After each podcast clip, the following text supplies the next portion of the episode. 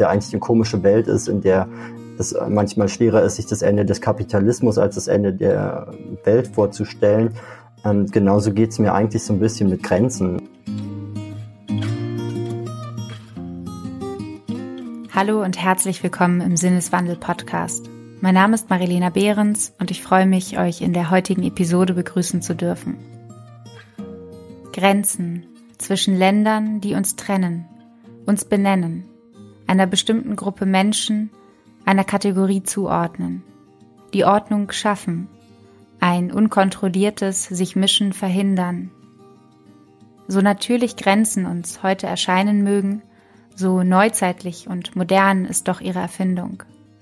Während natürliche Grenzen, wie sie durch Gebirge, Meere oder Wälder entstehen können, schon seit Millionen Jahren existieren, rückte die Idee von politischen Grenzen in Form des Nationalstaates erst ab dem 18. Jahrhundert vollends in das Zentrum der Politik.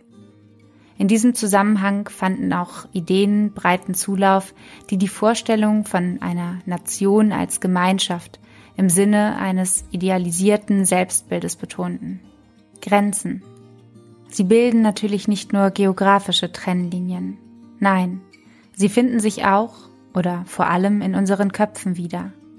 Als Konstruktionen, als ordnungsschaffende Elemente, die eine pluralisierte, sich gefühlt in das unendlich ausdehnende Welt hoffen, vor dem Zerbersten zu bewahren. Grenzen schaffen Sicherheit. Und wenn der österreichische Schriftsteller Ernst Ferstel schreibt, Wer seine Grenzen kennt, kann offener auf andere zugehen, dann mag auch darin ein Fünkchen Wahrheit stecken. Doch ist zu bezweifeln, dass er von meterhohen Mauern sprach. Auch nicht von unüberwindbaren Stacheldrahtzäunen, die das hinter ihnen im Innen befindliche vom Außen trennen. Grenzen bieten Schutz, aber nur jenen, die sie errichtet haben. Grenzen in Köpfen zwischen Ländern und Kulturen Sie erfüllen nur so lange ihren Sinn, ein gewisses Maß an Sicherheit und Ordnung zu stiften, wie sie selbst zur Gefahr werden. Weil an ihnen Menschenleben hängen, denen es durch ihr Schicksal nicht vergönnt war, auf der richtigen Seite des Zaunes das Licht der Welt zu erblicken. Kann das gerecht sein? Einer, der sich diese Frage bereits seit geraumer Zeit stellt, ist Erik Marquardt. Seit der Europawahl 2019 ist er Mitglied des Europäischen Parlaments als Teil der Fraktion Die Grünen. In dieser Rolle setzt Erik sich unermüdlich für die Einhaltung europäischer Grundwerte wie der Menschenwürde, Freiheit und Gleichheit ein. Gerade kürzlich erst reiste er erneut nach Lesbos, um sich selbst ein Bild der aktuellen Situation um die Geflüchteten dort machen zu können. Was Erik dort mit eigenen Augen sah, stellt für ihn einen klaren Verstoß gegen Menschenrechte dar. Wenn Europa weiterhin bestehen will, so muss eine Lösung hierfür gefunden werden. Eine, die sich Menschlichkeit nicht nur auf die Fahne schreibt, sondern auch lebt. Wie Migrationspolitik in seinen Augen gelingen kann, darüber habe ich mich mit Erik etwas ausführlicher unterhalten und möchte euch nun an diesem Gespräch teilhaben lassen. Bevor wir allerdings einsteigen, möchte ich noch kurz darauf hinweisen, dass ihr uns finanziell unterstützen und damit einen Sinneswandel möglich machen könnt. Denn das Recherchieren und Produzieren des Podcasts kostet uns nicht nur Zeit, sondern auch Geld. Als Fördermitglieder ermöglicht ihr nicht nur die Produktion des Podcasts, ihr habt zudem die Möglichkeit, regelmäßig an Buchverlosung teilzunehmen. Wie ihr Fördermitglieder werdet, erfahrt ihr in den Shownotes, dort habe ich alles verlinkt. Nun wünsche ich viel Freude mit dem Gespräch mit Erik Marquardt über Grenzen und Solidarität.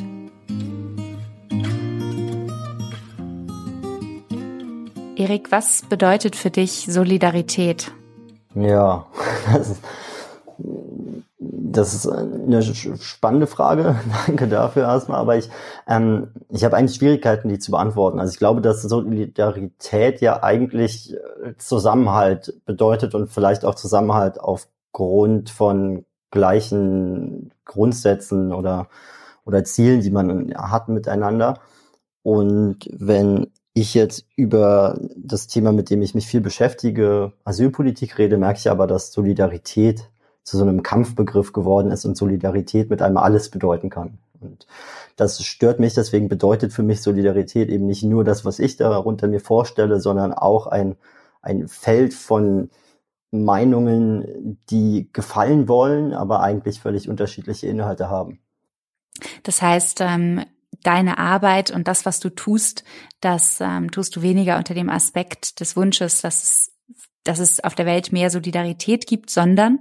Naja, ich wünsche mir schon mehr von dem, was ich mir unter Solidarität vorstelle, aber ich glaube erstmal, dass ich mich freuen würde, wenn zum Beispiel in der Asyl- und Migrationspolitik klar ist, dass es eben viele Menschen auf der Welt gibt, die aus guten Gründen ihr Zuhause verlassen müssen, die unter unvorstellbar schwierigen Bedingungen gelebt haben, unter solchen Bedingungen auch fliehen müssen. Und da wünsche ich mir einfach, dass man sie erstmal als Menschen begreift, die eben auch Rechte haben und eine Seele und Wünsche und Träume und Hoffnung und das vermisse ich momentan so ein bisschen, weil ich das Gefühl habe, dass wir seit 2015 zunehmend über Migration, Asyl unter so technischen Gesichtspunkten reden, als würde es nur noch darum gehen, dass die Excel-Tabellen äh, in diesem Jahr Zahlen haben der Ankünfte, die geringer sind als im Vorjahr. Und irgendwie hat man das Gefühl, das wird alles so, ja, so entmenschlicht in der Debatte. Und das wäre mir eigentlich wichtig, die Menschlichkeit wieder in die Debatte zurückzubringen bei allen Herausforderungen, die wir natürlich haben schon gesagt, es gibt gute Gründe, weshalb Menschen ihre Heimat verlassen. Also gute Gründe im Sinne von, sie haben Gründe dafür und tun das nicht einfach, weil sie, wie wir vielleicht irgendwie mal Urlaub machen wollen, sondern weil sie etwas bewegt und antreibt und ihr Zuhause eben nicht mehr ihr Zuhause nennen können. Ähm, oft wird ja davon gesprochen, dass Migration, wie du eben schon gesagt hast, bekämpft wird oder zumindest auch Solidarität ein Kampfbegriff geworden ist in dem Kontext. Aber sind es nicht eigentlich die Ursachen, die behoben werden müssen, welche die Menschen erst dazu nötigen, ihre Heimat zu verlassen? Klar, es wäre total toll, wenn wir eine Welt hätten, in der niemand gezwungen wird, ein Zuhause zu verlassen. Wir gehen ja zum Beispiel in Europa auch rechtlich davon aus, dass es eigentlich in europäischen Staaten keine Fluchtgründe gibt und trotzdem haben wir in Europa sehr viel Migration, offene Grenzen, Leute, die sich von A nach B bewegen. Ähm, das wäre ja eigentlich ein Zustand, den man sich auch für die ganze Welt vorstellen könnte, dass man keine Schlagbäume, keine Mauern, keine Zäune mehr hat sondern sich das alles eigentlich ganz gut organisieren lässt. Und das ist aber ein Zustand, der in sehr weiter Ferne ist. Wenn man sich zum Beispiel nochmal die Zeit seit 2015 anschaut, dann merkt man, seit 2015 wird sehr viel über Fluchtursachenbekämpfung geredet, aber eigentlich gibt es seit 2015 15 Millionen Menschen mehr auf der Flucht weltweit. Ähm, das heißt nicht, dass die jetzt gerade alle nach Europa gekommen sind, im Gegenteil, ähm, es ist so, dass mehr als die Hälfte der weltweit Geflüchteten, das sind ungefähr 80 Millionen Menschen, ja, die insgesamt weltweit auf der Flucht sind, und mehr als die Hälfte, also ich glaube 45 ähm, Millionen, sind innerhalb des eigenen Landes auf der Flucht und 85 Prozent der Menschen, die in ähm, außerhalb ihres Landes geflohen sind, sind eigentlich in sogenannten Entwicklungsländern, ähm, ja, in sogenannte Entwicklungsländer geflohen. Und ähm, das ist nur ein kleiner Bruchteil der Menschen, die nach Europa flieht. Deswegen finde ich, muss man sich, glaube ich, auf der einen Seite klar machen, okay, man braucht irgendwie eine Strategie, wie es nicht immer mehr Menschen auf der Welt gibt, die fliehen, auch durch Klimawandel zum Beispiel. Ähm, man braucht auf der anderen Seite aber auch eine realistische Einschätzung, dass Fluchtursachen nicht einfach mit einem Knopfdruck bekämpft werden, sondern dass es ganz viele Leute gibt, die eigentlich auch berechtigterweise erwarten, dass wir unsere Möglichkeiten nutzen, um solidarisch in dem Sinne dann auch mit ihnen zu sein und ihnen Würde zurückzugeben, die sie anderswo eben nicht bekommen können. Und wo wir geboren werden, das im Prinzip, das bestimmt ja, könnte man sagen, der Zufall und kann zugleich eines der größten Privilegien sein. Beispielsweise, wenn man, wie wir beide, ähm, ich gehe jetzt mal davon aus, einen deutschen Pass besitzen, der einem die größtmögliche Bewegungsfreiheit bietet und zugleich erlaubt, anderen Menschen wiederum Grenzen zu setzen. Empfindest du das als gerecht? Ich glaube, dass das ganz und gar nicht gerecht ist. Es ist ja im Wesentlichen, wie du gesagt hast, Glück, das am Ende entscheidet, wo man auf dem Planeten geboren wird. Und da geht es ja nicht nur um den Ort, sondern auch um den sozialen Hintergrund, in den man hineingeboren wird. Und ich glaube schon, dass man als gerecht bezeichnen könnte, wenn es zumindest große Bestrebungen gibt, dass das eben nicht mehr so viel Relevanz hat, wo man geboren wird, sondern dass es eher darum geht, ähm, was, wie kann man denn eigentlich äh, eine Welt schaffen, Orte schaffen, an denen alle Leute eine Perspektive haben, die auch halbwegs den Wünschen entspricht, die sie so vorhaben mit ihrem Leben. Und ich glaube aber auch, dass das natürlich ähm, eine schöne Wunschvorstellung ist, ähm, dass wir in der Realität merken, dass es im Gegenteil eigentlich immer schwieriger wird und wir auch mit europäischer Politik dazu beitragen, dass diese Verhältnisse eigentlich fest zementiert werden und sich daran wenig ändert.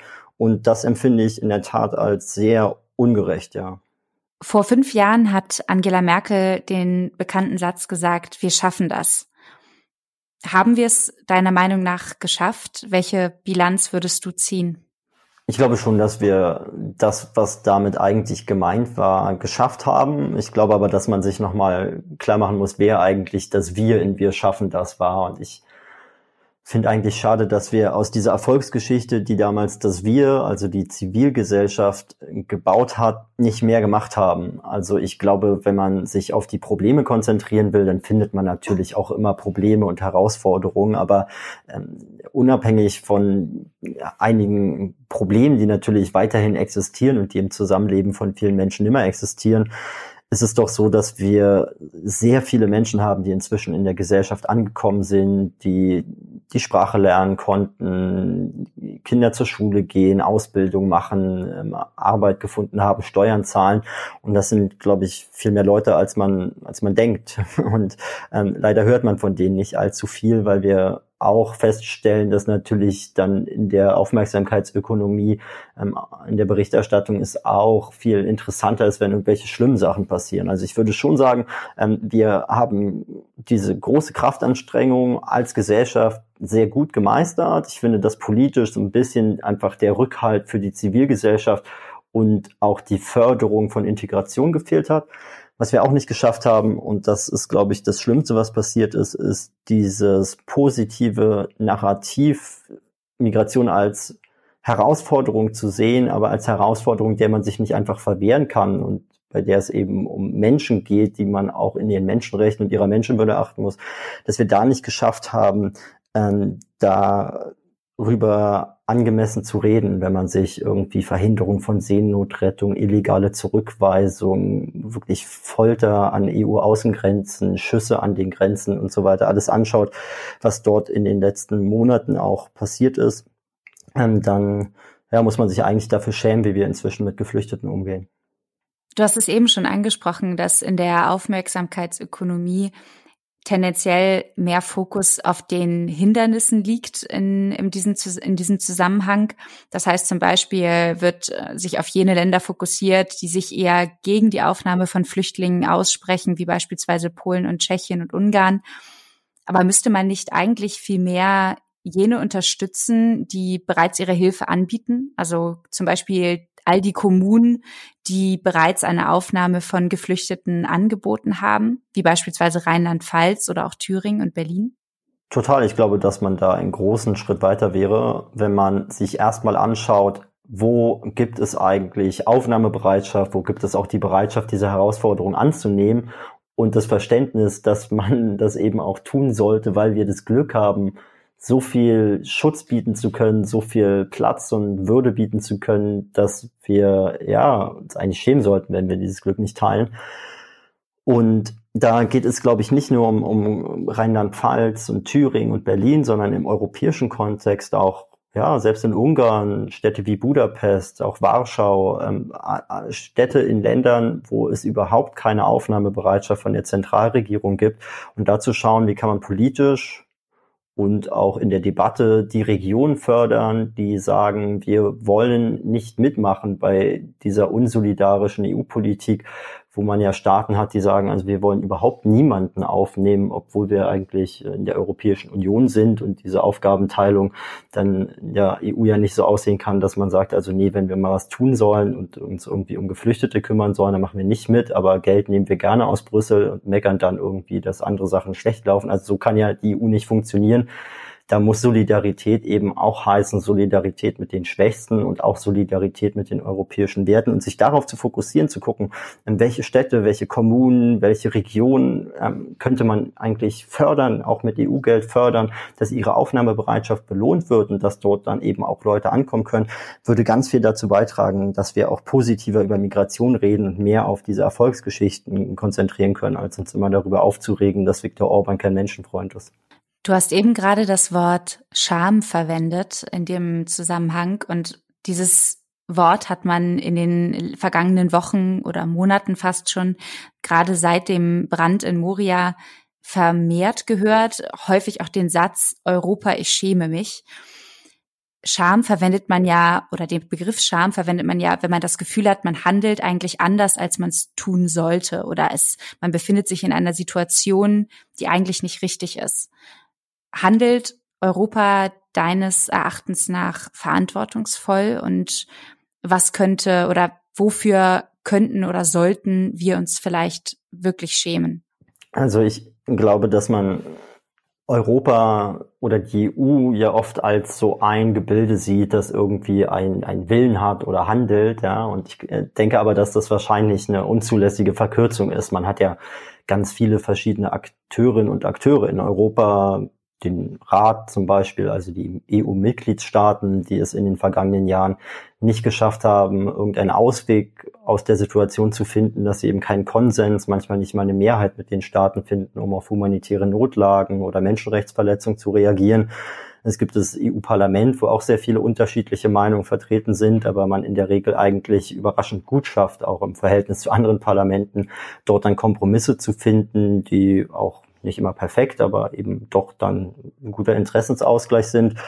Dann gibt es auch die EU-Kommission, die als eigener Akteur auftritt und eigentlich bei den Mitgliedstaaten überwachen soll, dass es irgendwie ja dann das EU-Recht eingehalten wird, zum Beispiel, also quasi als EU-Regierung. Und dann gibt es eben auch noch ganz viele andere Akteurinnen und Akteure, die meiner Meinung nach Europa sind. Und was ich schade fand, also auch im Blick auf die Frage zu Scham, ist, dass man in so eine moralische Ecke gestellt wird, wenn man sagt, also ich schäme mich, also das kannst du ja nicht sagen, ist so alles so moralisch aufgeladen, muss sich überhaupt nicht schämen, ist ja jetzt auch nicht so einfach. Also ich, ich finde schon, es ist relativ einfach, erstmal auch als Bürgermeister vor Ort als ähm, Generaldirektor einer Region oder wie es dann in den verschiedenen Ländern auch immer heißt, zu schauen, dass eben keine systematischen Menschenrechtsverletzungen in der Region stattfinden, zum Beispiel in Griechenland. Ich war gerade wieder auf Lesbos, wir gerade den Vorteil, dass man auch im EU-Parlament äh, digital an den Sitzungen teilnehmen kann, deswegen konnte ich da fünf Wochen bleiben. Und wenn sich niemand verantwortlich fühlt, also die EU-Kommission sagt, ähm, Griechenland muss doch mehr machen, Griechenland sagt, ja, ist alles nicht so schwierig, die Mitgliedstaaten müssen mehr machen der EU und äh, einzelne EU-Mitgliedstaaten sagen, nee, wir schämen uns überhaupt nicht, ist alles ganz kompliziert und wir müssen jetzt mal bei der nächsten Sitzung mal gucken, dass wir wieder darüber diskutieren, ob wir nicht eine andere Lösung brauchen. Ähm, wenn sich also am Ende eigentlich niemand schämt, weil sich niemand verantwortlich fühlt und trotzdem systematisch dort Menschen verletzt werden, muss ich mich sozusagen einfach am Ende schämen als, als Europäer und dann auch noch jemand, der im EU-Parlament sitzt. Also ich glaube, dass Scham in dem Fall eigentlich ein, ein wichtiges Gefühl ist, weil man, wenn man sich schämt, auch Verantwortung fühlt für Dinge, äh, auch wenn man sich konkret ändern kann. Aber ich finde eigentlich wichtig, dass sich auch jede einzelne Person klar macht, äh, was habe ich eigentlich für Möglichkeiten, äh, vielleicht gerade auf die, die Situation Einfluss zu nehmen. Es ist ja auch eine Demokratie, in der wir leben. Da sollte ja niemand das Gefühl haben, nicht mitreden zu dürfen oder Einfluss zu haben. Das ist vielleicht ein sehr guter Punkt, weil ich hätte jetzt ähm, beinahe, äh, wäre ich mit dem Argument gekommen, dass Scham ja auch zum Teil zum eher zu einem in sich kehren und Rückzug nehmen führen kann. Aber wenn es wiederum eine eine pro, eine positive Wut, sage ich mal, oder eher gesagt ein ein Aktivismus zufolge hat, dann kann das ja positiv sein und vielleicht können wir da direkt anknüpfen. Was sind denn Dinge, die wir als Einzelne, aber eben auch als solidarische Gemeinschaft tun können, um uns aktiv für eine ähm, effizientere, bessere, humanistischere Flüchtlingspolitik einzusetzen? Ich glaube, die Voraussetzung für alles und eben auch für Scham vielleicht, ja, wenn wir bei dem Wort bleiben, ähm, ist eben, dass man Bewusstsein für die Situation entwickelt und sich anschaut, in welchem Europa will ich eigentlich leben. Und dazu gehört wahrscheinlich auch, sich einfach aktiv über die Situation vor Ort zu informieren. Wir haben jetzt auch mit dieser Leave No One Behind Kampagne zum Beispiel versucht, Angebote zu schaffen, Telegram-Channel, Social Media Accounts und versuchen da noch mehr Übersichten zu machen dass man irgendwie, wenn man in den sozialen Medien unterwegs ist und dann ein paar Kanäle abonniert, eben auch weiß, was passiert eigentlich an den Außengrenzen, wie wird dort mit Menschen umgegangen, wie müssen Menschen in Europa momentan im Winter in Corona-Zeiten leben. Und ich glaube, sich zu informieren, hat den Vorteil, dass man dann auch andere informieren kann. Und das muss ja gar nicht so sein, dass man jetzt da irgendwie tausende von Followern in den sozialen Medien hat oder so, sondern das kann ja auch im privaten und äh, auf Familienfeiern, im Umfeld stattfinden, wo man eben schon mal schauen kann, kann man einige Artikel dann auch weiterleiten, kann man mit Freundinnen und Freunden drüber reden und da braucht man vielleicht dann auch, wenn man weiterdenkt, was könnte man eigentlich machen, gar keinen Masterplan, ähm, was könnte man machen, sondern sich darüber zu unterhalten, wie könnte man denn vor Ort darauf aufmerksam machen, dass diese Situationen existieren, an wen könnte man sich wenden, ist, glaube ich, schon mal die Voraussetzung, um sich auch als handlungsfähiges Individuum in einer Demokratie zu führen. Also da erlebe ich oft, dass Leute dann so fragen, ja, was kann ich eigentlich tun? und wenn man sie dann zurückfragt, ja, was denkst du denn, was du tun könntest, auch vor Ort bei dir, dann ähm, kommen die Leute eigentlich auf ganz gute Ideen. Ich glaube aber trotzdem, dass man natürlich auch schauen muss, ähm, wie kann man Angebote machen und ein Angebot in der parlamentarischen Demokratie ist ja zum Beispiel, dass alle Abgeordneten Mailadressen haben, Telefonnummern und dass man auch bei den Abgeordneten vor Ort ja eigentlich mal sagen kann, Mensch, also das, was ich da gelesen habe, sind Menschenrechtsverletzungen, illegale Zurückweisung von Leuten, dass Leute wirklich auf Rettungsinseln auf dem offenen Meer ausgesetzt werden oder verhindert wird, dass Leute aus Seenot gerettet werden und sie dann sterben von europäischen Staaten und so. Ähm, ich will, dass sich das ändert. Ähm, ich glaube, wir haben zum Beispiel auf dieser Leave No One Behind Homepage auch so ein Tool, da kann man dann irgendwie sehr einfach Abgeordnete finden und sie auch ganz einfach anschreiben. Gibt es auch eine vorgedruckte Mail, kann man abschicken, kann man aber auch selber was schreiben und so. Ähm, ich glaube, dass das mehr Einfluss hat, als man denkt und dass es wichtiger ist, als man denkt, auch zwischen den Wahlen sich an die Vertreterinnen und Vertreter in den Parlamenten zu wenden.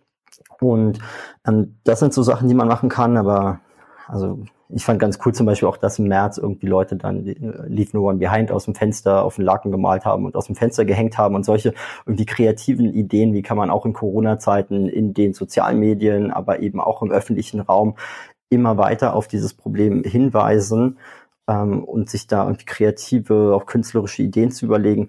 Ähm, das hat alles am Ende schon einen nicht zu unterschätzenden Einfluss, weil ich glaube, dass eigentlich in den letzten Jahren eine Situation war, in der die, die Rechten, wenn man so will, Menschenrechtsfeinde sehr laut waren und sich sehr viel artikuliert haben, immer lauter geschrien haben und am Ende die andere Seite gar nicht so richtig gehört wurde. Also da auch zu merken, ja, vielleicht noch ein Satz zu merken, dass man jeden Tag aufs Neue eigentlich wieder dafür kämpfen muss, dass, dass Menschenrechte, Grundrechte geachtet werden und die Freiheiten, in denen wir ähm, Leben auch, auch verteidigt werden ähm, und nicht automatisch immer da sind, ähm, ist, glaube ich, schon ganz wichtig. Und da, ja, weiß ich nicht, gibt es eigentlich sehr viele Möglichkeiten, sich zu engagieren. Ich ähm, habe auch irgendwie damit angefangen und mit einmal saß ich im Europaparlament und so. Also irgendwie ähm, gibt es total viele Möglichkeiten, ja.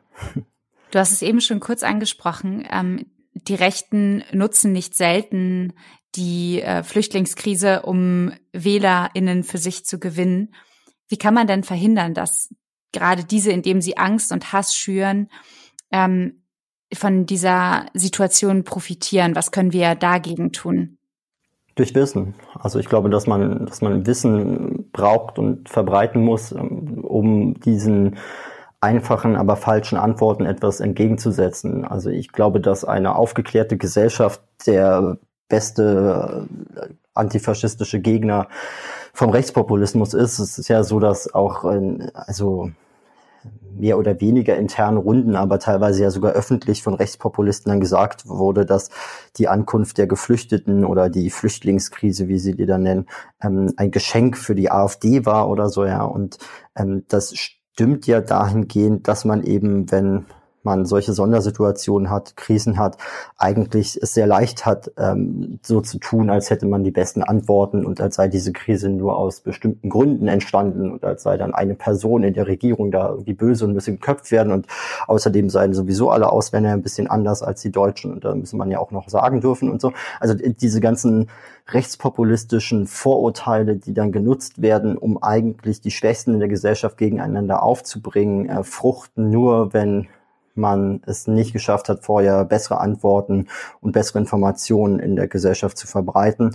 Ähm, das ist ein Punkt. Der andere Punkt ist, dass man, glaube ich, einfach sich nicht scheuen sollte, seine Meinung öffentlich zu sagen. Ich äh, lebe das auch in Diskussionen mit Leuten, die sagen, ja, aber ich bin ja gar nicht jetzt irgendwie Berufspolitikerin und ich kann ja jetzt gar nicht irgendwie mich hier irgendwie, wenn jetzt mein Onkel da irgendwas Rassistisches sagt, dann irgendwie da so gut gegen argumentieren und so. Also ich glaube, da mal klar zu machen, ähm, dass es jetzt auch keine ähm, Sprechverbote gibt, irgendwie Leuten Widerworte zu leisten, wenn man es für rassistisch hält, was sie sagen, oder wenn man glaubt, dass sie die Sachen etwas einfacher darstellen, als sie sind. Ähm, das ist, glaube ich, auch wichtig, weiter ja offen auch rechten Tendenzen in der Gesellschaft zu widersprechen. Es gab ja eine Zeit in Deutschland, in der das ähm, völlig normal war, ähm, wenn jemand was Rassistisches gesagt hat, dann ähm, ja auch in der Bar anzusprechen, wenn man es am Nachbartisch gehört hat. Und ich habe das Gefühl, dass teilweise inzwischen in vielen Gegenden nicht mehr normal ist, sondern man eigentlich so eher aufpassen muss, oh, wenn man jetzt hier zu freundlich wirkt oder so gegenüber Geflüchteten, ähm, dass man dann irgendwie nicht aus der Bar geschmissen wird. Also völlig verkehrte Welt und das muss man wieder gerade biegen. Apropos seine Meinung kundtun und äußern. Ähm, das hat auch der Migrationsexperte Gerald Klaus kürzlich in einem Interview mit Deutschlandfunk, das ich mir angehört habe. Und in dem äh, spricht er davon, dass seiner Meinung nach die Geflüchteten, ähm, so bezeichnet er es, als Statisten in einem Abschreckungsdrama missbraucht werden. Glaubst du, dass die Situation in Flüchtlingsunterbringungen wie dem neuen Moria, wie es genannt wird, auf Lesbos, einfach billigend in Kauf genommen wird? Die Situation dort werden ja aktiv erzeugt. Ich komme gerade aus einer Innenausschusssitzung, wo wir auch über, also Innenausschuss im Europäischen Parlament, wo wir auch über diese Situation geredet haben. Und es ist durchaus so, dass man dort ähm, ja einfach einfach merkt, wie so ein bisschen an der Realität vorbeigeredet wird. Also man sagt ja, ja, das, dieses neue Moria, wenn wir da kurz bleiben, das sei ja auch eigentlich gar nicht so schlimm und man würde jetzt auch dafür sorgen, dass dort vielleicht Duschcontainer hinkommen und außerdem würde man die Zelte ja auch winterfest machen, während man vor sechs Wochen noch gesagt hat, also das Camp wird eigentlich bis zum Winter irgendwie geschlossen, ähm, weil man in Zelten ja nicht überwintern könne. Also die Regeln, die es eigentlich in der Europäischen Union gibt, da gibt es ja so Reception Conditions, Aufnahmebedingungen, die man einhalten muss, werden völlig missachtet, weil man sagt, ja, es ist ja alles gerade kompliziert. Und das macht man nicht nur, weil man irgendwie versagt oder so, sondern weil man eigentlich ähm, ja auch kein besonders großes Interesse daran hat, die Menschen ordentlich zu versorgen, weil man der Theorie anhängt, je besser die Leute versorgt sind, wenn man sie menschenwürdig behandelt, ja, dann würden eben noch viel mehr Leute kommen. Und das ist eine Logik, die eigentlich so als Pull-Faktor-Theorie bezeichnet wird.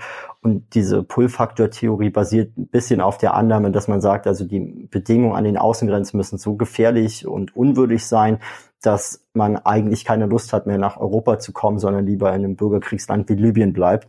Ähm, aber dazu wurde weder die Europäische Union noch die Genfer Flüchtlingskonvention ähm, ja noch das europäische Asylrecht geschaffen. Also das ist eine, eine völlige, ja, wie, wie soll man es nennen? Also einfach 180 Grad falsch, ähm, was, was man da mit dem Asylrecht macht. Man benutzt es eigentlich, um Leute zu entwürdigen, um irgendwie Migration zu steuern, statt Leuten Würde zurückzugeben.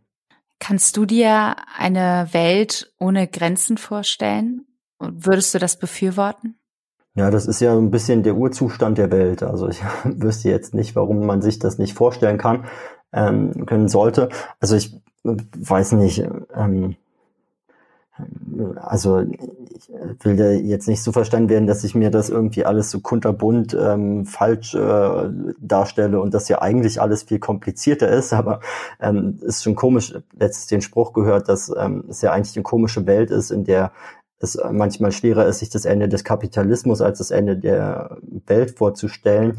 Ähm, genauso geht's mir eigentlich so ein bisschen mit Grenzen. Also ich meine, natürlich haben wir zum Beispiel eine Situation, wo man in Europa offene Grenzen hat und das eine der wesentlichen Errungenschaften der Europäischen Union ist. Und diese Erfolgsgeschichte sich auch global vorstellen zu können, ähm, ist ja die Voraussetzung dafür, dass man auf dieses europäische Projekt stolz sein kann. Es ist ja nicht so, dass man jetzt sagen kann, ja, also das haben wir aber toll gemacht, aber Hauptsache wir haben Mauern an den Außengrenzen, ähm, sondern eigentlich müsste man ja das Erfolgskonzept übertragen wollen auf die ganze Welt. Und dass dafür Voraussetzungen geschaffen werden müssen und dass es nicht ganz so einfach funktioniert, ist mir schon klar, aber ich finde es auch vermessen, ähm, zu behaupten, dass eine Welt nur mit Schlagbäumen und Mauern und Zäunen funktionieren kann ähm, weil man ja dann aufgeben würde, das Ziel der globalen Gerechtigkeit zu erreichen, in der man eben überall auf dieser Welt Perspektiven hat. Also die Grenzen werden ja nur momentan leider etwas stärker geschützt, als das noch übrigens 89 der Fall war. Es gibt jetzt fünfmal so viele Grenzmauern auf der Welt ähm, wie 89, ähm, weil man eben kein kein effektiveres Mittel hat, mit globaler Ungerechtigkeit umzugehen. Äh, man versucht dort äh, Ungerechtigkeit von sich fernzuhalten und das ist, glaube ich, nicht ja keine Dauerlösung, sondern eigentlich muss man die Ungerechtigkeit besiegen. Angesichts der abgelaufenen Zeit vielleicht die letzte Frage an dich. Siehst du dich eher als Aktivist oder als Politiker? Ja, ich das ähm, der Spiegel hat mal einen Bericht und ein Porträt über mich geschrieben und das äh, der Parlamentsaktivist genannt. Ähm, ich weiß gar nicht, ob ich mich als Aktivist sehe, weil ich gar nicht genau weiß, was ein Aktivist ist. Also ich habe nichts gegen Leute, die sich als Aktivistinnen oder Aktivisten bezeichnen, ähm, gerne.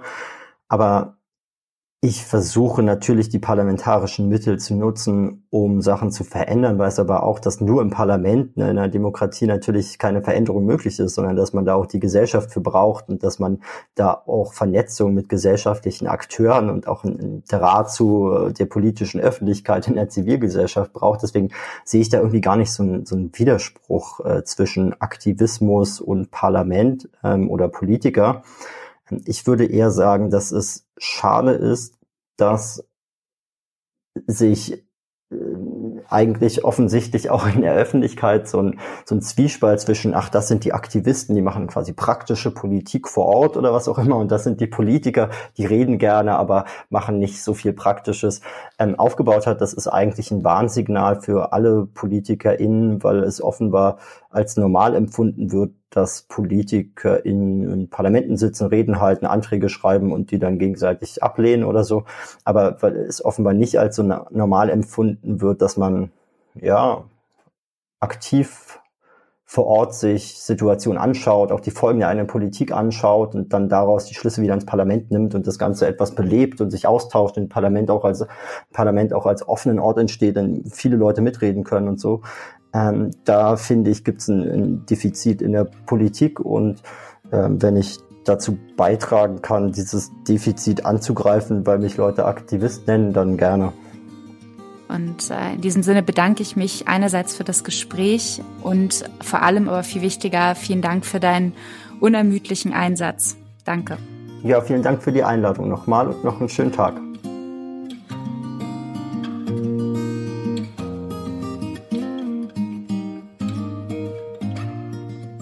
Ich danke auch euch fürs Zuhören und hoffe, ihr konntet etwas aus der Episode mitnehmen.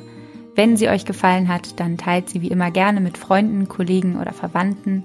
Und natürlich würden wir uns besonders freuen, wenn auch ihr als Fördermitglieder einen Sinneswandel möglich macht. Das geht auch schon ab einem Euro, den ihr zum Beispiel an paypal.me slash Sinneswandelpodcast schicken könnt. Alles weitere findet ihr in den Show Notes ebenso wie weitere Informationen und Unterstützungsmöglichkeiten der Kampagne Leave No One Behind. Vielen Dank und bis bald im Sinneswandel-Podcast.